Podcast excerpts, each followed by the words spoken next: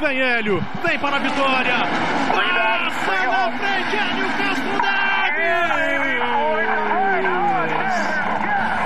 Vence Hélio Castro Neves às 500 milhas de Indianápolis. Indianápolis é brasileira. Nosso Hélio Castro Neves venceu as 500 milhas pela quarta vez e colocou seu nome na história. Aliás, ele já tinha o nome na história de Indianápolis com três vitórias, mas agora se iguala a lendas do automobilismo norte-americano como AJ Foyt, Al Unser Sr. e Rick Mears, três super feras dos ovais do automobilismo nos Estados Unidos. E agora o Hélio está nesse super hall dos campeões dos maiores campeões da Indy 500, com quatro vitórias cada um, e o melhor de tudo, né? Além de ser o único estrangeiro, é o único que ainda pode ampliar esse recorde. Já já a gente fala mais sobre isso porque está começando mais uma edição do podcast Mundo Afora, essa nossa edição número 53. Eu sou Alexander Grunwald e os meus colegas Leonardo Masson e Felipe Giacomelli, também jornalistas especializados em automobilismo, estão comigo aqui para mais um episódio do nosso podcast, que é um conteúdo associado ao site F1 Mania, toda semana aí no feed de podcasts do site F1 Mania. Eu convido você a acompanhar as notícias lá no site, né?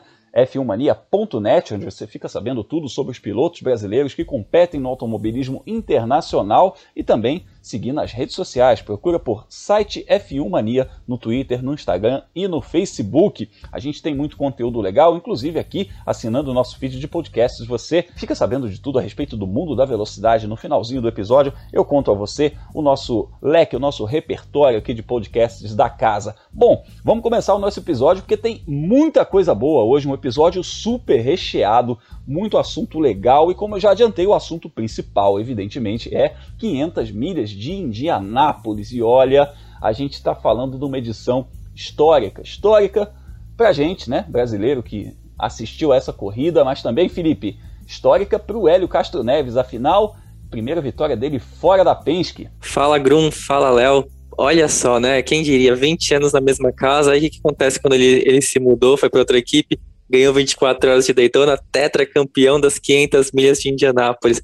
É sinal que nada é para sempre, até os melhores casamentos uma hora acabam. Não só foi a primeira vitória fora da Penske, a primeira vitória da equipe Meyer Shank, a primeira vitória do Hélio justamente na, na volta dele à Indy, uma volta muito esperada que ele espera catapultar, né, para uma temporada completa. Então, nossa, a gente tem muito, muito, muito assunto para debater sobre essas 500 milhas de Indianápolis. Pois é, a lei do ex, né, como você escreveu lá no, no seu blog, World of Motorsport imperou a lei do ex lá em Indianápolis. Leonardo Masson, você acompanhou tudo aí a respeito dessa corrida, né? Desde os treinos livres, do Qualify, você acompanhou tudo, cada detalhe dessa Indy 500 e foi uma edição assim sensacional. Deu aquele frio na barriga no finalzinho, aquela disputa lá com o Alex Palou. Fala Grum, fala Felipe, alô você que acompanha o mundo afora. Ah, frio na barriga? Deu frio na barriga, tremedeira, né? Quase desmaiamos. Tontura, o que você imaginar. Mas foi uma corrida muito bacana, né, Grum? Aquelas últimas 20 voltas com o Elinho e o Alex Palou uh, trocando ultrapassagens, a gente não sabia ao certo o que poderia acontecer. E o que a gente viu foi o Hélio dando o bote na hora certa, né, faltando duas voltas para o final, e até se beneficiando dos retardatários que estavam à frente dele para ter um vácuo e impedir um ataque do Palu, mas a gente vai falar disso já já, Grum. É isso aí, a gente vai falar dessa vitória do Hélio Castro Neves, evidentemente a gente vai falar da corrida dos brasileiros também, os outros brasileiros, Tony Canaan e Pietro Fittipaldi, o Pietro que estreou nessa corrida, né? Vai também mandou uma mensagem para a gente, assim como o Elinho, e também tem muitas outras, muitos outros assuntos aqui. A gente vai falar de moto, a gente vai falar de Fórmula 2, a gente vai falar de kart, a gente vai falar de vários competidores brasileiros que estão por aí. Então, mundo afora, nos representando no automobilismo internacional. Então, aperta os cintos porque está começando mais um episódio no nosso podcast Mundo Afora e você é o nosso convidado. Simbora viajar, simbora decolar.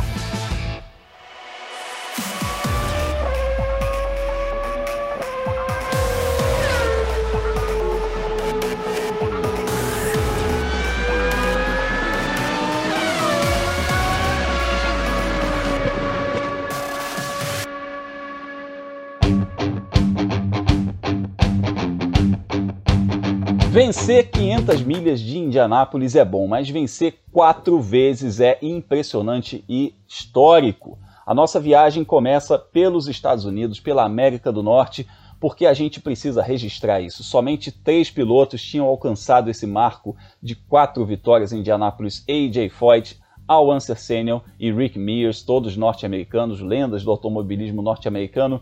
Mas desde o último domingo, a gente tem um quarto elemento aí esse trio se tornou um quarteto porque Hélio Castro Neves pintou ali de verde e amarelo um cantinho dessa galeria de grandes ícones que venceram quatro vezes as 500 milhas de Indianápolis. Também foi a quarta vitória, é, além de ser a quarta vitória dele, também foi a primeira vitória da equipe Meyer Shank na Indy, na categoria, e a primeira corrida dele pela equipe nova. Olha quanta coisa, quanto elemento que a gente tem aí. Foi uma corrida sensacional em que o Elinho e o Alex Palu brigaram nas últimas voltas, uma intensa, uma super intensa disputa que a gente ficou acompanhando.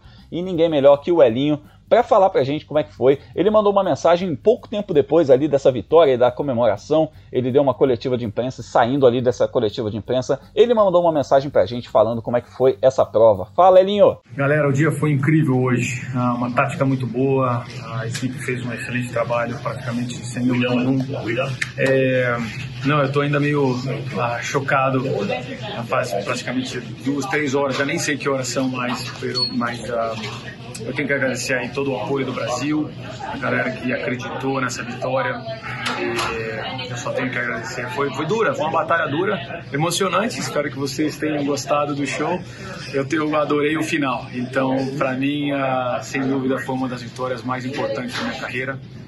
Agora aí, fazendo parte de um grupo de elite que poucas pessoas, somente quatro pessoas uh, conseguiram isso, então a gente está nesse grupo. Valeu. Valeu demais, a gente torceu muito, Felipe.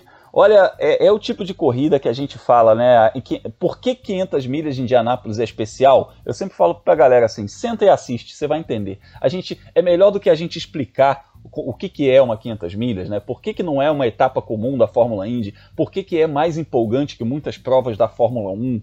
É, esse, esse tipo de corrida que a gente viu nesse, nesse domingo prova isso, né? Com a, aliás, brilhante transmissão de Jefferson Kern e Rodrigo Matar, devo ressaltar aqui, pela TV Cultura, fizeram um brilhante trabalho. Acompanhei também a transmissão é, à noite na, na, na Com Brasil do Tata Muniz, que fez uma, uma baita transmissão com o Dede Gomes, a Bia Figueiredo e o Valtinho Savalha. Olha, essa, essa corrida ela, ela entra para a história do automobilismo brasileiro, evidentemente, pelo resultado do Hélio, mas é, para mim ela simboliza é, um meio, meio que assim uma passagem de bastão em que a velha geração ainda está muito bem e a nova geração mostrou que já chegou e já está aí brigando, como foi com o Pato Award, como foi com o Alex Palu, pela vitória em, em grandes eventos como a Indy 500 e também pelo próprio campeonato. Felipe, o que, que dá pra gente avaliar dessa corrida? É, pergunta fácil, né, Grum? Corrida de 500 milhas, que aconteceu um monte de coisa. Chegou a batata quente para mim. Ah, mas é isso, a gente tá aqui para isso, a gente tá aqui para conversar, para discutir a respeito disso. Mas é, mas é isso, assim, em cima disso que eu falei, né, dos, dos veteranos com, com os novos pilotos, é, eu, acho que a, eu acho que a grande tônica das 500 milhas é isso, né, porque a disputa pela vitória ficou entre um veterano numa equipe nova e um novato numa equipe consagrada. Olha que coisa legal. É, Grum, realmente, pensando por esse lado, a gente vê os dois opostos mesmo. Mas 500 milhas de Indianápolis, acho que também vale para a Alemanha, de certa maneira, um pouco menos para Mônaco, de como a Fórmula 1 está sendo formada. A experiência é muito importante, né?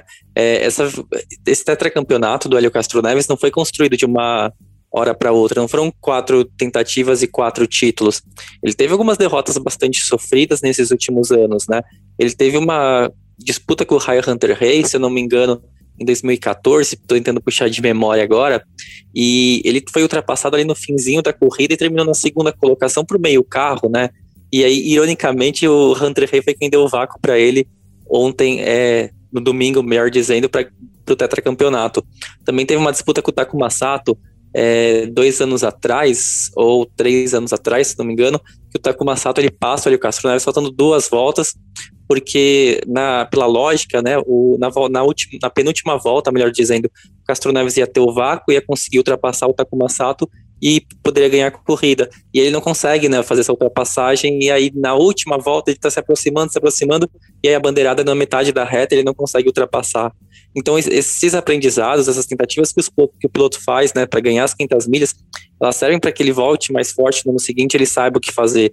Então as derrotas que aconteceram nos últimos anos, que poderia a gente estar tá falando de repente no Penta, no Hexa, né, eles foram importantes para o Hélio Castro Neves saber que na briga com o Alex Palou nesse fim de semana, ele precisava ser esperto na forma de usar o vácuo dos adversários, de impedir que o Palu usasse o vácuo dele para tentar ultrapassagem nas voltas finais. Que o segredo era ali, faltando cinco voltas para o fim, ir para primeiro e se segurar na primeira posição, custe o que custar. E aí, felizmente, deu certo para ele. Pô, felizmente mesmo. E, e olha, eu vou te falar, eu, trazendo o Léo já para nossa conversa aqui, tem, a gente falou muito no Twitter a respeito de tudo isso ao longo da semana, mas assim, teve um, teve um momento, o Léo vai lembrar, que eu comentei no nosso grupo no WhatsApp que o, o Carburation Day, que é a sexta-feira, né, antevéspera da corrida, o, existe um treino, que é um treinozinho de aquecimento ali, né, como se fosse um shakedownzinho ali entre a classificação e a corrida, que é a única oportunidade que os pilotos têm de andar depois da, da classificação. O Hélio mandou mensagens pra gente todos os dias, né, pela sua, pelos seus canais de imprensa, ele mandou mensagens pra gente todos os dias, falando como é que estavam as coisas e tal. A mensagem, o Léo já tá rindo, porque assim, a mensagem do, do Hélio na sexta-feira meio que entregava que ele já sabia que ele tinha um carro bom para corrida. E aí, na, na hora a gente até comentou isso, falou, cara, o Hélio meio que mudou de semblante, porque tava naquela coisa de, ó, classificamos em oitavo, temos chance, beleza. Só que depois do carburation dele, ele deu aquela, né, é, é, sossegada, amaciada, digamos assim, e depois, vendo a corrida, Léo, eu meio que entendi isso. O Hélio passou alguns anos andando de Chevrolet e tendo que trabalhar a questão do vácuo, porque em Indianápolis o, o Chevrolet só funciona bem no vácuo, né? Ao contrário do Honda, que consegue andar de cara para o vento muito bem. E quando ele pegou um Honda tendo essa habilidade, esse know-how do vácuo, Cara, ele controlou a corrida. Faltava ali 30, 40 voltas, a gente via, ele embutia no palu, tirava o pé na hora de passar. Embutia no palu, tirava o pé. E aí ele fez, ele estudou as linhas do palu e ele pôde fazer a ultrapassagem decisiva no momento certo, como o Felipe bem destacou, usando inclusive o trenzinho de vácuo dos retardatários que vinham à frente. Então, eu acho que você teve a mesma impressão que eu, que, que o Hélio é, sacou que o carro dele era um carro que brigaria pela vitória é, com, com, mais ênfase do que ele imaginava, digamos assim. Olha, Grum, a, a mensagem dele, né, na, inclusive você colocou no, no canal, no Fórmula Grum, né, a, as mensagens que ele mandou, uh, e me chama atenção porque a primeira fala dele é assim, muita gente me pergunta se eu tenho chance de ganhar com a Meyer Shank. Claro que eu tenho chance de ganhar com a Meyer Shank. Uh, aquele foi o ponto de virada. Uh, o Hélio vinha andando bem nos treinos, mas não tinha aquele resultado vistoso. A gente comentou semana passada, né? A Ganassi andando muito forte, liderando muitos treinos com o Scott Dixon, o Tony Canaan liderou treino. Até no, quem pegar o podcast da semana passada, quando falavam em chances de brasileiros, eu falei, né? Que se tivesse que apostar em algum deles seria no Tony. Mas na, nesse treino da sexta, o Hélio veio com essa mensagem e realmente, né, deu aquela impressão de ele tá sabendo de alguma coisa que a gente vai ver no domingo, né? E foi exatamente isso. Ele veio andando bem, ele, né, quando atacava, ele atacava de uma vez, né? Ele não, ele não dava bote errado, né? Ele deu bote certos a corrida inteira.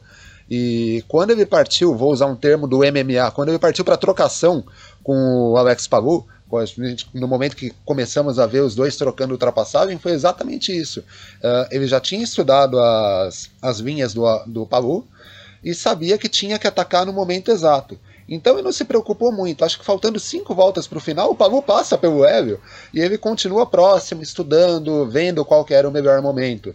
Né? Uh, e é uma vantagem dele ser um veterano, um veteranaço lá em Indianápolis, né? 46 anos, foi a 21 primeira participação dele contra o Pavu, que, como os americanos dizem, é um Young Gun, né? Foi só a segunda corrida do, do Pavu.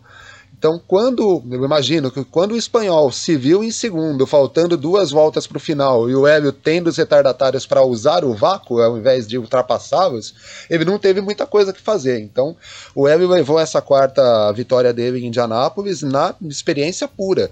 Né? Em muitos momentos da prova, e aí desde o momento que ele entrou no top 5 lá por volta da volta 20, quando ele superou o Tony Canaan, a gente via que ele tinha carro para ir mais para frente. Ele poderia ter liderado, ele poderia ter atacado o Conor Daly, o Rinus VK, que né, os dois pilotos da Carpenter que andaram praticamente a primeira metade da corrida inteira na frente, mas ele ficou economizando combustível, né, pensando na estratégia e funcionou, né, deu certo bom para ele, conseguiu esse, essa vitória histórica que o coloca como uma lenda de Indianápolis, uma lenda do automobilismo mundial, e bom para a gente que pôde né, ter uma alegria em uma categoria top. Faz tempo que a gente não vê brasileiros ganhando em categorias de topo, e o Hélio proporcionou isso no domingo. É verdade, e é, tem, tem uma série de coisas assim, que a gente enumerou sobre isso. Né? A gente falou primeira prova fora da Penske, primeira prova dele fora da Penske em Indianápolis, é, a primeira vitória da equipe Meyer Shank Racing na Fórmula Indy e primeira corrida dele nessa nova equipe, igualou essas lendas todas. E um dado muito interessante também. Primeira corrida da Shank com dois carros na Fórmula Indy. Tem disso também, né? E, inclusive esse segundo carro, ele foi colocado, na verdade, é, porque eles tinham essa intenção de desenvolver, pra, principalmente para Indianápolis, né? E eles trouxeram o Hélio como um elemento chave dessa, dessa mudança, desse crescimento, e olha que já se pagou, né? o investimento já se pagou. O próprio Eli falou que dependia muito desse resultado para ver a sequência deles para o ano que vem. Ele tem acertado as seis corridas esse ano, incluindo Indianápolis. Na primeira prova que ele disputou foi Indianápolis, tem mais cinco ainda até o fim da temporada. Mas a sequência dele, a continuidade dele na Meia Shank Racing estava dependendo, evidentemente, do que ele conseguisse fazer a partir dessa corrida. E eu acho que logo de cara isso se pagou, não só em termos de, de grana, né? Porque o prêmio de Indianápolis estima-se aí uns 10 milhões de reais, contando equipe e tudo mais, piloto, etc. Mas além se pagou no sentido de retorno, de retorno de mídia, retorno técnico e tudo mais. Assim, é, é foi o melhor investimento que a Mary Shank Racing poderia ter feito. E, inclusive, uma coisa que você chamou atenção lá no F1 Mania, Léo, no dia da corrida, é que o, o Hélio está com 100% de aproveitamento nesse ano. Ele disputou duas provas e ganhou as duas. Olha só as corridas: 24 horas de Daytona e 500 milhas de Indianápolis, e ambas de motor Honda, inclusive, né? É, exato. E, aliás, o Webb se tornou o primeiro piloto a ganhar as duas corridas no mesmo ano, né? A gente tem, se eu não me engano, 14 pilotos que conseguiram né, vitórias em Indianápolis e em Daytona, mas nenhum deles no mesmo ano. O Webb é o primeiro. Então, é, como você disse, a vitória em Indianápolis, ainda mais para quem tem calendário parcial, que é o caso do Elinho, ele resolve o problema. Não, ele não vai resolver o problema de ficar rico, milionário, não é nada disso. Ele resolve o problema porque você garante patrocínio, ele dá um moral para a equipe e ainda mais quando a equipe não é uma das equipes grandes da categoria, dá uma, dá uma moral para a equipe que permite ela brigar mais em cima, né, brigar por mais vitórias, brigar por mais, resulta mais bons resultados. Vai lembrar, não, já não vinha sendo uma temporada ruim da Meyer Shank, o Jack Harvey, que é o piloto que disputa a temporada em tempo integral, vem conseguindo bons resultados, mas nunca tentando ganhar a corrida, né? É aqueles, são bons resultados ali no top 5. Uh, então essa vitória mostra que a Mershenk tem capacidade para poder brigar mais em cima. Uh, talvez com o prêmio tenha mais recursos para poder uh, brigar mais em cima, né, brigar por vitórias, brigar por pole position, vai atrair patrocinadores não só para o web, imagino eu, mas para a equipe também. Então a vitória em Indianápolis é aquele fator que muda a história de uma equipe. É, isso passa meio desapercebido quando a gente vê um piloto de equipe grande é, ganhar. Lógico que para o Palu seria histórico uma vitória, ele seria o primeiro espanhol a vencer em Indianápolis. Mas o Palu é um piloto da Chip Ganassi, então ele vai ter outras chances. Uh, o Hélio, apesar de todo o sucesso que ele tem na carreira, mas com a Meyer Shank seria difícil imaginar que ele pudesse uh, conseguir essa vitória. Mais ou menos o exemplo do Tony quando ele ganhou em 2013 com a KB Racing. Né? Uh, acaba que o piloto muda de patamar. Graças àquela vitória, o Tony pôde migrar para Chip Ganassi depois. E com o Hélio, talvez ele não mude de equipe, talvez ele fique com a Meyer Shank, mas vai dar um, um gás para ele, uh, um gás de resultados que se for ver, não precisa, porque ele é o atual campeão da IMSA e ele ganhou em Daytona. Então ele continua, né, como ele disse, né, quarentão, mas está andando muito bem. Ele destacou isso na entrevista dele pós-corrida. Uh, mas também para a equipe é bastante positivo, Bruno. É isso aí, ele destacou isso, citou o Tom Brady, falou. É... É kick the essence que ele falou, né? Do, do da, da, molecada aí. Exato, que ele tá, exato. Que, que os quarentões ainda estão ainda tão no, traduzindo pro, como os americanos falam, chutando, chutando os traseiros, traseiros, da molecada. E é isso aí. A gente vai falar já já da Ganassi, né, do Palu, do segundo lugar dele, e também do Tony Canaan, porque tem, evidentemente, o Tony tá na nossa pauta aqui. Mas antes eu quero falar, Felipe, a respeito do negócio da lei do ex, né? Porque a gente está falando aí de, das vitórias do Hélio em Daytona e Indianápolis, e ele é o atual campeão da IMSA com a Penske e ele ganhou três 500 milhas de Indianápolis com a Penske. É um divórcio recente e o Elinho foi lá em Indianápolis e ganhou na casa do ex-chefe. Né? Ele foi recebido pelo Roger Penske lá no pódio. A gente lembra que o Roger Penske atualmente é dono da, da, da bagaça toda aí, para falar, falar um português claro, né? Ele é dono do, do, da categoria, ele é dono das 500 milhas de Indianápolis e ele é dono do circuito de Indianápolis. E, além disso, ele é dono da equipe Penske, que já ganhou é, nada menos que 18 vezes essa corrida, três delas com o Hélio Castro Neves como piloto. Mas dessa vez o titio Roger teve que engolir o Elinho de Meyer Shank Racing vestindo rosa lá, né? Vestindo rosa e branco em vez de vermelho e branco chegando lá e ganhando a corrida na casa do Roger Penske, Felipe. É, o assunto hoje virou relacionamentos, né? Mas o, é, o a Penske talvez seja a equipe mais forte, assim, mais vitoriosa. É, o Roger Penske talvez seja o maior empresário do, da história do automobilismo, da história recente do automobilismo, né? Se a gente não pensar pelos que foram pulados de montadoras, né? Não, a Penske não, não foi uma marca que entrou, é uma equipe né, que se transformou em império do automobilismo, mas também teve a saída do Hélio Castro Neves da Pense, que teve foi um divórcio, né, para falar lá assim, mas não foi um divórcio que, claro, foi na paz, mas também podia ter sido melhor conduzido. É, se a gente for lembrar, ali no fim de 2017, a Penske foi para a INSA e o Hélio Castro Neves não queria ir, né? Tipo, não é que ele não queria ir, assim, bater o pé, não foi nada disso. Mas é, na época a Penske tinha quatro carros na Indy e aí, quando eles foram para a INSA, eles decidiram diminuir na Indy para três carros, passar os patrocinadores do Castro Neves para o New Garden, né, que tinha acabado de chegar praticamente, e aí o, levar o Hélio para a INSA junto com o Montoya, aí com depois também chegaram né, o Rick Taylor e o Danny Cameron, mas eles já estavam no campeonato por outras equipes. E o, e o Hélio Castro Neves, enfim, como um, um, um ótimo funcionário, né, um ótimo piloto, ele foi para a INSA, fez a missão dele lá, ganhou, foi a primeira vitória da Acura, foi ele que conquistou, veio o título do ano passado, e aí quando acabou a parceria né, da Acura com a Pense, que aí a Pense falou, então, Hélio, muito obrigado é, pelos seus serviços prestados, tchau, tchau. É, poxa, sabe, é uma história de 20 anos que é claro que a gente sabe que uma hora ia acabar, né? A gente comentou aqui no podcast, nada dura para sempre. Mas podia ter, assim, um, um, além de colocar né, o Hélio Castro Neves na, no Hall da Fama da Penske, poderia ter sido melhor conduzido, de repente, com colocar ele para fazer Indianápolis nesse ano, né? Colocar ele de repente para disputar, não sei, provas ali na, na Xfinity Series da, da, da NASCAR, NASCAR Truck Series, não sei, sabe? O cara tá 20 anos, ganhou 3,500 milhas pela Penske, poderia ter tido uma despedida mais estilo Rick Mears, que ficou para sempre dentro da organização, do que falar, ah, legal, né? Tipo, acabou o contrato, não tem realmente como renovar com você, então boa sorte. E aí nisso fica assim, o Hélio nunca vai falar mal da Penske, mas quando você pensa que o piloto foi fiel pela equipe por 20 anos, abriu mão de ficar na Indy, que era onde ele queria, para ir para as corridas de, de, longa duração, a Penske poderia ter sido um, um, pouco mais leal também com, com o Castro Neves nessa despedida dele.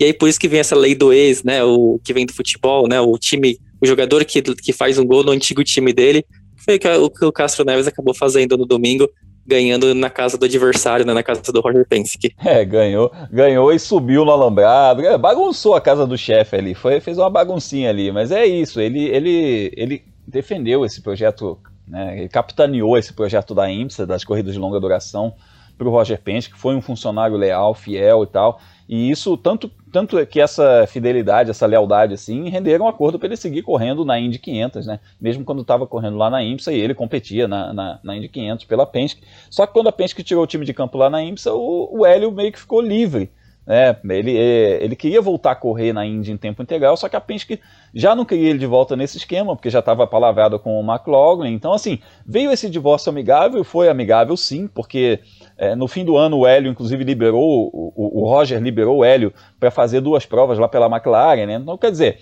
não foi, é, não foi uma briga, mas digamos que não foi o desfecho desejado para ambos, né? Digamos assim, eles não queriam. O Hélio queria continuar na Penske, o, o, o o Roger queria que ele seguisse na Penske, mas fazendo só Indianápolis de repente. Então, assim, nesse sentido, a gente, a gente percebe assim que, que nenhuma das partes ficou plenamente satisfeita. Mas, felizmente, nesse, nesse sentido aí de que o Hélio renasceu né, numa equipe bem menor, uma equipe que inclusive teve que passar a noite é, selecionando porcas novas para os pit stops. Olha que coisa louca. Você imagina o Hélio passar por isso na Penske, né? Impensável, né? Porque a, a equipe não tinha é, todas as porcas, algumas eram usadas, algumas eram novas. Então eles selecionaram as porcas novas para o pit stop do Hélio. A relação do Hélio com o estrategista foi seguida à risca. Então, quer dizer, essa vitória foi construída, tijolinho a tijolinho, junto com a Mershenk, né, o Hélio com a Mershenk, eles construíram essa vitória. Foi realmente brilhante. E, o, e assim, a Penske também não dá para a gente dizer que teve uma, teve uma corrida ruim.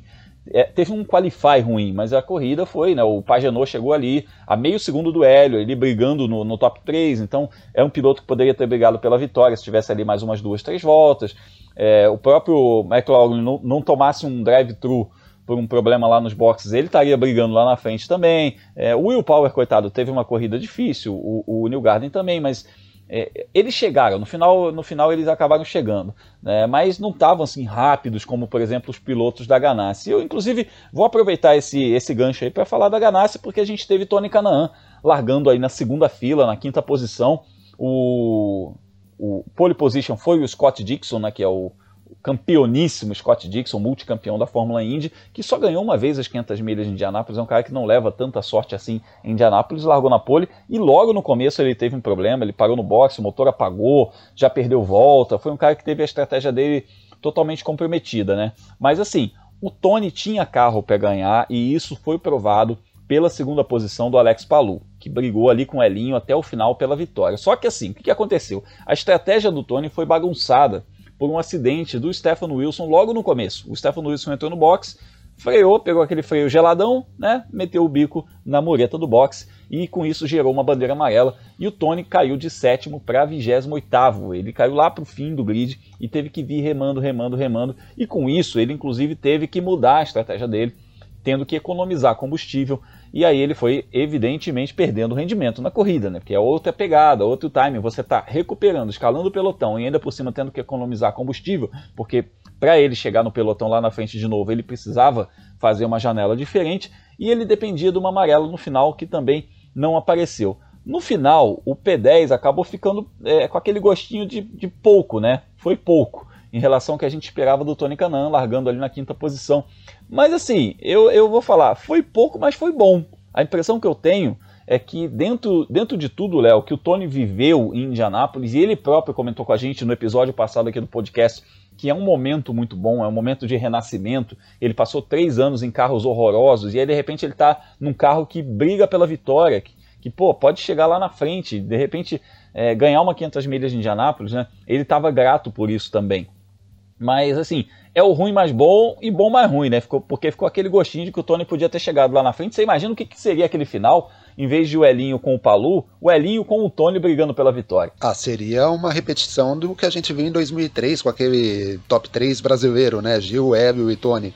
Mas sim, Brum, uh, não dá para falar que a corrida do Tony foi ruim. Só que a bandeira amarela provocada pelo Stephen Wilson acabou que bagunçou toda a estratégia da Ganassi.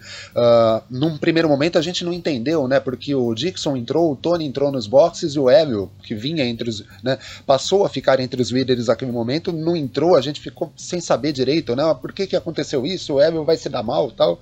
E não, eles entraram com o box fechado, porque ou faziam isso ou ficariam na pista sem combustível. E aí, por conta disso, eles foram punidos também, né? O, pro Dixon foi muito pior, porque o carro apagou, ele perdeu uma volta, depois teve que pagar uma punição ainda. Mas o Tony não foi tão diferente. E isso jogou o Tony para as últimas posições e depois, com a categoria que ele tem, com a habilidade que ele tem, com o carro forte que ele tem, uh, ele conseguiu escalar até o décimo lugar. Então, mais uma vez, o que a gente disse do Evil vale para o Tony. A experiência dele, a habilidade que ele tem, todo o conhecimento de Indianápolis que ele tem, permitiram que ele conseguisse um top 10 ainda. Né? Mas por tudo que ele fez nos treinos, liderou treino, passou parte do Carb Day liderando a sessão, Uh, começou bem a corrida, começou forte a prova. Uh, a gente esperava o Tony brigando mais na frente, né? O décimo lugar acaba sendo pouco por conta disso. Mas, de novo, mostra que o Tony está bem. O Tony só vai ter mais uma corrida em oval esse ano, lá em Gateway, né? Inclusive uma etapa que vai bater com a Stock Car, então ele não estará aqui no Brasil por conta da corrida da Indy mas mostra que mesmo veterano, ele tem lenha para queimar ainda, pode conseguir bons resultados, né? E a Ganassi está bem satisfeita com isso também, Grum. A gente deve esperar o Tony fazendo aí mais uma boa apresentação em Gateway. É, Léo, a gente está falando aí de dois pilotos de 46 anos de idade. Olha, olha quão duradoura é essa geração. Eu lembro desses caras entrando na Indy Lights, eu me lembro disso, que o Tony e o Elinho foram juntos da Europa para os Estados Unidos, aquele programa da, do Marlboro Brazilian Team Ai, como eu sonhava com aquele boné do Malboro Brazilian Team, sabe? Aquele boné preto com, era, com loginho. Era bonito, né? Da Malboro com carrinho, eu adorava aquilo ali. Cara, eu me, eu me lembro quando eles foram para os Estados Unidos e eles foram para Indy Lights. É, e, e, eu falei, cara, que legal, né? Uma geração nova chegando e tal. E eu lembro da, da estreia desses caras, eles subindo na categoria e tudo eu não sei, naquela época, olha, se me falassem assim, olha, Grunwald, em 2021, esses dois caras aqui vão estar tá na Indy brigando por vitória nas 500 milhas de Indianápolis. Olha, isso é um negócio que seria surreal, mas mostra a longevidade deles, mostra o quanto esses dois caras, primeiro, são muito capazes, muito talentosos e, segundo, o quanto se dedicam a isso para se manter em alto nível em todo esse tempo. São dois pilotos de 46 anos de idade nos representando e ainda nos representando muito bem nas 500 milhas de Indianápolis. Mas a gente teve um novo nome né, né, nesse ano nos representando, um jovem talento que é o Pietro Fittipaldi, de 24 anos, que fez a estreia dele nas 500 milhas de Indianápolis. É o terceiro Fittipaldi a competir nessa prova. A gente lembra que o avô dele, o Emerson Fittipaldi, venceu duas vezes em 1989 e 1993. O tio dele, Christian, na única edição que ele disputou, em 1995, ele foi segundo colocado, aquela corrida vencida pelo Jacques Villeneuve. É, e agora o Pietro fez a estreia dele como o melhor estreante, o estreante mais rápido, né? Largou aí na 13 terceira posição, mas na corrida ele, sabendo que não tinha condição de brigar lá na frente, não tinha equipamento para brigar lá na frente, ele fez o famoso arrisca tudo, né, Felipe? Ele foi, ele tinha que fazer isso, na verdade, porque é, é, é uma situação em que o, é que o, que o piloto, é, numa 500 milhas de Indianápolis, é aquilo, o que vale? O que vale é seu resultado, né? historicamente seu resultado. O pessoal vai falar assim, ó, oh, nossa, você evoluiu de 13 terceiro para décimo, obrigado.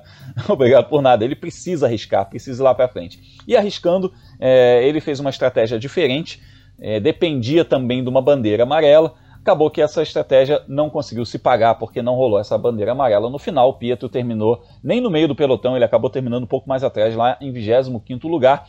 Obviamente ficou um pouco chateado com isso, é, mas considerou muito positivo o resultado, muito positiva essa experiência e mandou uma mensagem para a gente. Então, Felipe, antes da gente conversar, a gente vai ouvir o Pietro Fittipaldi, que logo que desceu do carro mandou uma mensagem para a gente. Fala, Pietro. E aí, pessoal, terminamos as 500 milhas de Indianápolis. Não foi o resultado que a gente queria. É, na primeira parada saiu uma bandeira amarela e nos custou muito tempo, a gente ficou uma volta atrás. É, a gente recuperou nas relargadas, o nosso carro estava muito forte, estava passando dois, três carros por relargada. E aí no final a gente conseguiu recuperar muitas posições e a equipe decidiu fazer uma estratégia é, de parar só mais uma vez e economizar gasolina e economizar combustível. No final não deu certo, a gente teve que parar de novo, a gente estava esperando uma, uma outra bandeira amarela no final da corrida e não saiu. E muitas pessoas estavam nessa estratégia também, é, muitos carros rápidos e acabou, não, era o nosso dia, mas no final estou muito feliz. É, a gente estava bem forte na corrida, o nosso carro, a estratégia não foi melhor. Quero agradecer todos patrocinadores, todo mundo que apoiou a gente durante, durante é, essas duas semanas aqui em Indianápolis. Dar os parabéns ao Elinho é, por ter ganhado mais uma 500 milhas, incrível o trabalho que ele fez, realmente uma lenda. E bom, vamos para a próxima. Valeu a todos pelo apoio, tamo junto. Legal, valeu. E aí a gente né, percebe como é, o, o, Pietro realmente ficou satisfeito. Tem, obviamente, o tom de voz está um pouco decepcionado porque a estratégia não se pagou, como a gente falou, né? Mas ele tá, tá satisfeito porque completar uma 500 milhas de Indianápolis para um estreante já é uma missão, né? Já é um negócio que, que não é para todo mundo, né? E ele conseguiu. A gente teve aí a estreia do Pietro Fittipaldi nessa, nessa prova, na prova mais famosa do mundo, e agora são três os Fittipaldi que competiram em Indianápolis. É, Grum, se a gente contar o Max Paps, né, que também faz parte da família e acompanhou bastante a carreira do Pietro, acho que já são quatro. Pois é, é meio que um tutor dele, né, o Max, o, o, o Max é meio que um tutor dele, né, ele é, é tio, isso daí, é tio. Ele é casado com a, com a tia do, do Pietro. E ele ajudou muito o Pietro no, no automobilismo norte-americano, inclusive na fase da NASCAR, lá no comecinho da carreira dele. É verdade, a gente se colocar aí na família são quatro, né? Se colocar os agregados. Sim, na época do acidente, né, quando o Pietro teve aquele acidente em Spa-Francorchamps, o Max Papps também foi quem acompanhou a recuperação toda do, do Pietro né, nos Estados Unidos. O que foi quando começou o relacionamento com a Haas, inclusive, né? A Haas também tem a sede na Carolina do Norte, que é onde o Pietro vive. E aí começou as conversas que levou, enfim, ao Pietro correr no fim do ano passado, naqueles dois GPs no lugar do Romain Grosjean. É, Grum, assim, essa corrida das 500 milhas, a gente viu poucas bandeiras amarelas, bastante incomum, né? Acidente mesmo, a gente só teve o, o do Stefan Wilson, né? Porque o do Graham Hay acabou sendo um pouco uma falha, né, dos boxes, né? Não foi um acidente em si de pista. Uma roda que se soltou quando ele estava saindo do box. Então não chega a ser uma batida né, provocada por um erro, uma rodada, né? Foi, foi uma consequência de um, de um erro de boxe. Mas os, todas as outras batidas, inclusive, foram no box, né? A gente teve problemas ali, o pessoal que bateu, rodou, etc. Foi tudo dentro do box. Inclusive, essa coisa que você falou da, da, de poucas bandeiras amarelas gerou um novo recorde de média de velocidade. Foi a corrida mais rápida da história de Indianápolis e inclusive batendo o recorde anterior que era do Tony Canaan. Olha que legal! a corrida mais rápida da história tinha sido vencida por um brasileiro, e agora o novo recorde é outro brasileiro. É, os brasileiros, velocidade é o que não faltam para eles em Indianápolis, né? Ainda bem, né? É, acontece essas equipes um pouco menores, né? Como é o caso da Dale Coyne, onde o Pietro Fittipaldi compete, eles muitas vezes fazem uma estratégia esperando que alguma coisa aconteça na corrida, né? Uma bandeira amarela, às vezes, no momento certo, ou um problema envolvendo os líderes, e aí pode dar aquela bagunça na classificação. E o problema que aconteceu foi aquele do Stephen Wilson, que a gente acabou de falar aqui, que prejudicou o Scott Dixon, mas foi muito cedo durante a corrida, né? Ainda estava muito, muito cedinho ali para alguém tentar é, jogar os dados e fazer uma aposta diferente. O que é, acabou a gente tendo, felizmente, né, para o Castro Neves, um fim de prova um pouco mais tradicional. Os pilotos que estavam brigando pela liderança desde o começo das, da corrida foram os pilotos que terminaram brigando pela vitória, né? Esse, a gente até viu Takuma Sato, se não me engano, o Felix o Rosenquist também terem tentado fazer uma parada a menos, mas aí era muito, muita volta que eles tinham que fazer com o mesmo tanque de combustível, ter que fazer mais de 40 voltas, e aí era aquela coisa, né, para você conseguir fazer 40 voltas em Indianápolis sem parar, você tem que começar a andar 2, 3 segundos mais lento do que os líderes, e aí é lógico que tá todo mundo andando com o pé embaixo e Aí é aquela coisa, se eles não parassem no boxe, eles iam ser ultrapassados fáceis pelo pelotão, então compensava mais parar. Mas fica um aprendizado também para o Pietro, né? O, a primeira vez em Indianápolis tem também todo aquele nervosismo, né? A ansiedade para você estrear na corrida, porque as velocidades também são muito altas, né? É um pouco diferente do que até fisicamente os pilotos estão acostumados. E é, é o aprendizado é o que a gente falou né, no caso do Castro Neves, vale para sempre. O que ele aprendeu hoje, ele vai usar em todas as tentativas que ele fizer Indianápolis daqui para frente. Excelente, eu gostei muito da postura do Pietro, sobretudo, além da coisa da performance, ele largou uma posição muito boa, né? Mostrou que ele se adaptou muito rápido a isso, mas eu gostei muito da postura dele, aquela coisa de é, aprender e assimilar, é, sabendo que poderia ir um pouco mais além. Ele falou isso no Qualify, né? A gente poderia ter tentado até ir para o Fast Nine, para a Super Pole, mas ele falou: ok, a gente está onde a gente deveria estar. Isso é muito bom porque você respeitar Indianápolis é, é meio caminho andado para você se dar bem ali, né? Não, você não pode afrontar Indianápolis, aquela coisa que a pista escolhe o vencedor, né? Tem um pouco isso também. Então, você entender a pista, você respeitar a pista, é, é meio caminho andado para você se dar bem lá. Então, repassando os resultados da Indy 500, Hélio Castro Neves venceu com a Meyer Shank Racing, o Alex Palu da Ganassi foi o segundo colocado, o Simon Pagenot já venceu essa corrida também, foi o terceiro colocado, o Tony Canaan com outro carro da Chip Ganassi foi o décimo e o Pietro Fittipaldi pela Dale Coyne foi o vigésimo quinto. E antes da prova principal aí das 500 milhas de Indianápolis, teve Road to Indy. O pessoal da USF 2000 correu num ovalzinho menor que tem ali em Indianápolis também, chamado Lucas Oil Raceway. E essa é, é, a única etapa com somente uma corrida durante a temporada. Né? Geralmente eles fazem rodadas duplas, rodadas triplas, mas aí compondo a programação das 500 milhas de Indianápolis, eles fizeram uma prova única e essa prova foi vencida pelo Michael Dorlando dos Estados Unidos, com a segunda posição do Prescott Campbell e o terceiro lugar do Chase Denmark, todos dos Estados Unidos. E o brasileiro Kiko Porto ficou na quarta posição, ele que está brigando aí pelo campeonato, ele é o vice-líder do campeonato que está sendo liderado pelo Juven Sandaramorf. O Kiko vem logo atrás. A próxima etapa vai acontecer nos dias é, entre os dias 17 e 20 de junho, rodada dupla lá em Road America. Então a gente deixa os Estados Unidos para arrumar a Europa, porque agora a gente começa a rodar pelo mundo, porque depois de 500 milhas de Indianápolis tem muito assunto e a gente vai para a Europa para falar sobre kart. Vambora!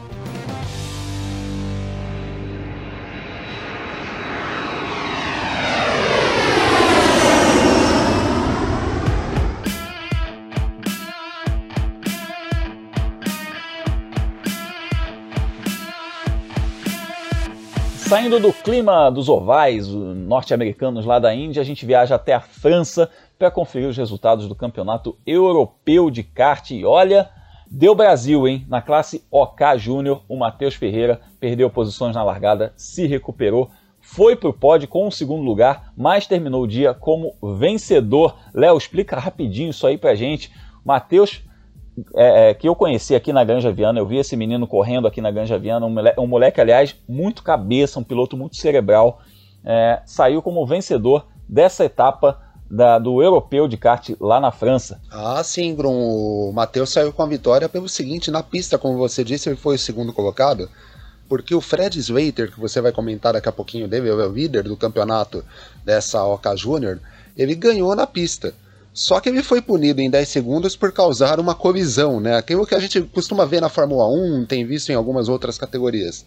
Mas não foi que ele causou uma colisão, ele provocou o caos na largada da corrida, né? A gente sabe aquela cena de kart, um kart subindo em cima do outro? Ele tirou uns 5 ou 6 da corrida na largada.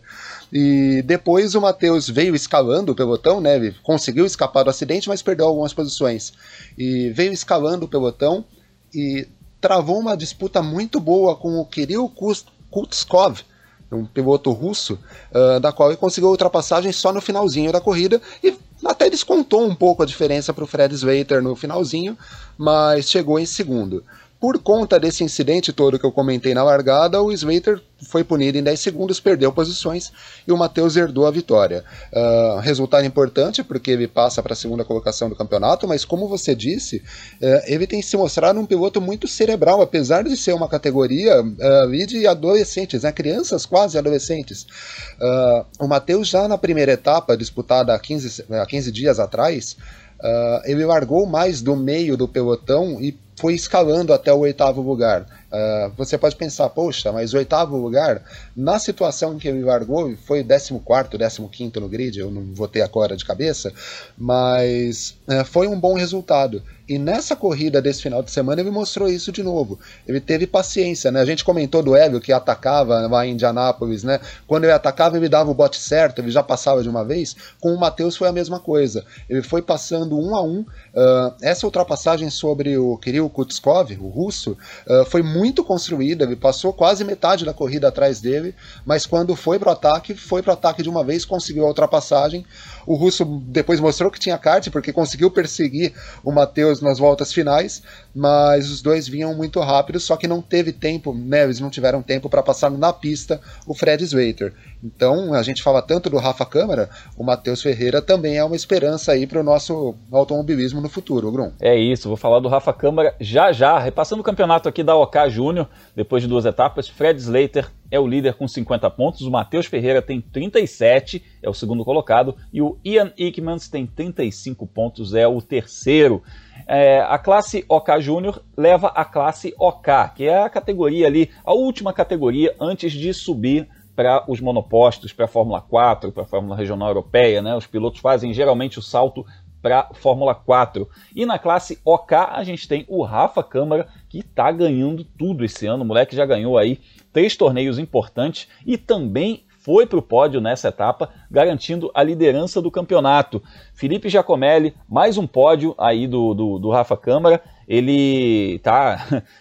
Eu posso dizer assim, ele tá na cara do gol aí com esse, com esse campeonato, porque faltando duas etapas ele tá aí liderando com 62 pontos, 20 à frente do Arvid Lindlab, que tem 42, e 30 à frente do André Kimi Antonelli, que tem 32 pontos e ganhou essa etapa. É, Grum, tem um meme muito legal, né, que é o do é uma cena de Harry Potter que uma a professora Minerva, para quem assistiu, você vai saber, né, quem que é, quem leu o livro, e aí ela vira e fala pros, pros gêmeos Weasley, falam, né, tipo, é, porque sempre quando tem uma confusão são vocês três que estão é, envolvidos. E aí o, na Fórmula 1 é, tem esse, esse meme, e aí coloca o, de repente o, o, Michael Masi, né, o diretor de prova, e é sempre o Verstappen, o, o Hamilton e o Bottas, porque eles fazem pódio todas as corridas. E no kartismo a gente tem uma versão disso, que é o André Kimi Antonelli, o Rafael Câmara e o Arvid Lindblad, que a gente está falando desses três pilotos faz seis meses, né? E todas as competições, quem está lá nas três primeiras colocações, Rafael Câmara, André Kimi Antonelli e o Arvid Lindblad. É, são três pilotos que são muito fortes mesmo, a gente está acompanhando a, a, esse ano deles no kartismo, a expectativa é que os três subam para os monopostos do ano que vem, e aí vai ser um pouco aquela briga, né, de gato, rato e cachorro, de repente, a gente vai vendo os três subindo de Fórmula 4, Fórmula 3, Fórmula 2 e assim por diante, né? Lembrando que o Arvid Lindblad ele tem o apoio da Red Bull, o André Kimi Antonelli é da academia da Mercedes, o Rafael Câmara ele não tem no momento né, nenhuma ligação com a equipe de Fórmula 1, mas com esse ano muito, muito forte dele, a, a gente espera que ele esteja abrindo muitas portas para o futuro dele, porque um piloto que tem andado constantemente na primeira colocação, como ele tem feito nessa temporada de 2021, não é comum, né? O kartismo a gente vê muito mais altos e baixos ao longo de uma temporada. É claro que normalmente um ou dois nomes acabam sobressaindo, mas com essa frequência que ele tem colocado de primeiros lugares constantes nas competições, em pistas muito diferentes, né? Andou na França, andou na Bélgica, andou muito na Itália no começo do ano. Tem sido uma temporada assim é, muito acima da média do que a gente está acostumado para o próprio kartismo o kartismo a gente está mais acostumado com uma temporada estilo do Matheus Ferreira, estilo do Fred Slater, sabe? Em algumas competições eles vêm muito forte, em outras eles andam ali no meio do pelotão, mas e no fim, no, no na soma né, do, de todos os resultados, eles têm um ano positivo. Já o Rafael Câmara né, e os outros dois adversários deles estão sendo um ano muito acima da média mesmo. É isso aí, três pilotos muito competentes, demonstrando muita força aí. Rafa Câmara, pernambucano, entre esses entre os maiores do mundo do kartismo na atualidade deve ser o açaí, que ele está comendo bastante açaí, está dando uma força extra para ele aí. Bom, senhores passageiros, apertem os cintos porque está na hora da nossa volta final e a gente vai decolar. Então, olho na janelinha porque a gente vai passar por um monte de lugar. Vambora!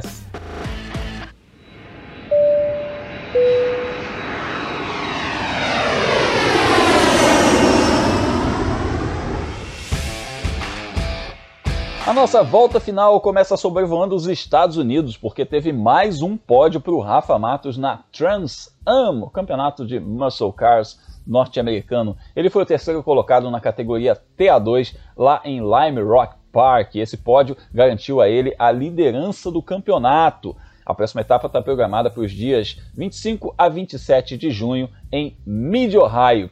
A gente agora dá um pulinho na Europa para falar de motociclismo. Pódio para o paulista Diogo Moreira na Red Bull Rookies Cup, um campeonato super competitivo de base do motociclismo que leva aí as categorias principais, a Moto 3, Moto 2, Moto GP. O Diogo Moreira largou na oitava posição em Mugello, se recuperou e conquistou o terceiro lugar. Na segunda corrida ele foi o 15º, mas esse terceiro lugar valeu demais para ele porque o Diogo é vice-líder do campeonato. A gente está aí na torcida por ele. Ele que já fez alguns pódios nessa temporada. E a temporada continua nos dias 19 e 20 de junho na Alemanha. E a gente vai ter brasileiros nas pistas no próximo fim de semana. E quanto brasileiro, a gente começa falando aí, já que a gente falou de motociclismo, a gente fala da Moto E. Depois de Le Mans, daquela vitória sensacional em Le Mans, o Eric Granado vai em busca de mais uma na Moto E, agora em Barcelona. Eu lembro que o campeonato está aí com Alessandro Zacconi na liderança com 41 pontos e o Eric está em quarto lugar com 28, pertinho ali da dupla que está dividindo a segunda posição com 32 pontos. Ele que fez a pole position nas duas etapas disputadas até agora, mas caiu na primeira e completou a segunda com uma vitória espetacular, digamos assim, uma vitória que ele conquistou na última curva. Bom, a gente vai ter também 24 horas de Nürburgring. Olha só, a gente fala tanto aqui das provas clássicas de, de endurance, né? De Le Mans, de Daytona. A gente vai ter 24 horas de Nürburgring, uma corrida que é disputada naquele, naquele circuito de Nürburgring famosíssimo que o pessoal que gosta de simulador adora decorar. Tá aí, nesse sábado vai ter 24 horas de Nürburgring, né? Sábado e domingo e a gente tem Augusto Farfus na pista com a BMW GT3. Ele vai dividir o carro com o Dan Harper, o Max Hess e o Neil Verhagen. Olha só, hein, na torcida pelo Augusto Farfus, ele que tem um baita currículo, já ganhou 24 horas de Daytona, já ganhou é, 24 horas de Dubai, já ganhou 24 horas de Nürburgring. O cara é, é, é sensacional, é a fera do Endurance em carros de GT. E falar em carros né, de turismo, a gente vai ter NASCAR nesse fim de semana com Brasil na pista. O Miguel Paludo vai finalizar as suas participações aí na Xfinity Series em Mid Ohio. Ele já disputou duas corridas com a Junior Motorsport nesse ano. Numa delas ele escalou o pelotão lá de 35 para 7 Na outra ele estava ali no top 5 brigando ali por um pódio quando o carro quebrou. Mas agora ele vai disputar aí mais uma etapa e em Mid Ohio e quem sabe a gente enfim vai ter esse pódio do Miguel Paludo. E a gente evidentemente vai ter, como vai ter Fórmula 1 lá em Baku, né? A gente vai ter categoria de base lá correndo junto, que é a Fórmula 2, e a gente evidentemente vai torcer para o Felipe Drogovic brigar por essa liderança do campeonato. Eles vão lá gastar pneu nas ruas de Baku, no Azerbaijão. Campeonato que está sendo liderado pelo Guan Yu com 68 pontos. O chinês, que é companheiro de equipe do Felipe Drogovic. O Felipe está em sétimo lugar com 29 pontos e o Guilherme Samaia ainda não pontuou. O Gianluca Petekoff também não pontuou, mas a má notícia é que agora a chance dele pontuar fica menor ainda, porque ele anunciou nas redes sociais que não vai disputar a, a etapa de Baku e talvez esteja fora aí da equipe Campos até o resto da temporada por problemas de patrocínio. Uma pena, né, Léo? Porque o, é, coisa que a gente já comentou em outras edições aqui do podcast, o famoso cavalo selado que ele tinha que, que pegar porque era a chance que ele tinha de seguir no automobilismo rumo à Fórmula 1, mas era um salto muito grande, ainda mais com esse problema de patrocínio. Ah, sim, Grum, a, a, aquela coisa, né? Você quem é leigo no assunto pode questionar: poxa, mas por que, que ele não foi para a Fórmula 3 ao invés da Fórmula 2? Não tinha como ele ir para a Fórmula 3, né? Uh, a vaga que abriu para ele foi na Fórmula 2, os recursos que ele tinha até então uh, renderam essas participações na Fórmula 2, né? Foram duas etapas no Bahrein e em Mônaco. E infelizmente ele não conseguiu né, bons resultados e também não conseguiu mais apoiadores para dar sequência à temporada. E isso culmina na, né, na paralisação aí, né, no, no talvez até dizendo um fim precoce de temporada para ele. É lógico que o Petekoff segue na busca de mais patrocinadores, mas fica difícil a gente imaginar que ele siga no campeonato agora que ele perdeu a vaga. Né? O Juliano Alesi vai substituí-lo. E a gente espera que o Gianluca possa se realocar num campeonato em breve mas ele tinha que tentar é, correr na Fórmula 2. Foi uma vaga que apareceu, a Campus Racing, uh, se não é uma das grandes equipes, mas é uma equipe que permite bons resultados, a gente viu isso uh, nas últimas temporadas, mas infelizmente ele não conseguiu esses bons resultados e também faltou o combustível financeiro que a gente sabe. É, infelizmente no automobilismo não é. A, o atleta né, não precisa só ter bons resultados, ele precisa de um aporte financeiro grande, muito maior do que em qualquer outro esporte.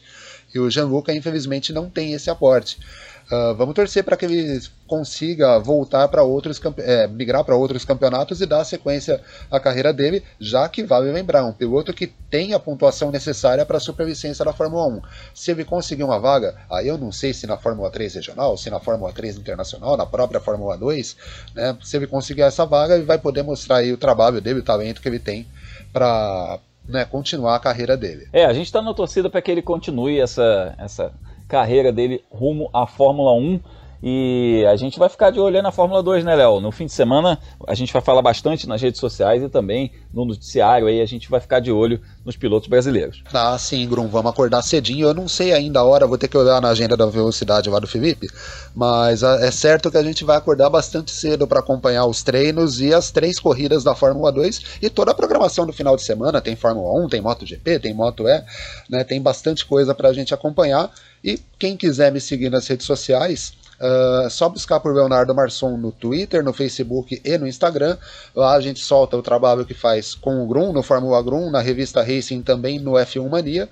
Uh, e também conversa bastante, né? Não é só corrida, mas boa parte do tempo nas redes sociais é dedicado às corridas, ao automobilismo, ao motociclismo. Então, quem quiser me seguir, Leonardo Marçom no Twitter, no Facebook e no Instagram. E Léo, uma, uma coisa também do PT Coffee é que foi uma temporada enfim, não só para ele, mas para a própria equipe Campos, bastante tumultuada, né? Infelizmente, o Adrian Campos, o fundador do time, morreu um pouquinho antes do campeonato começar.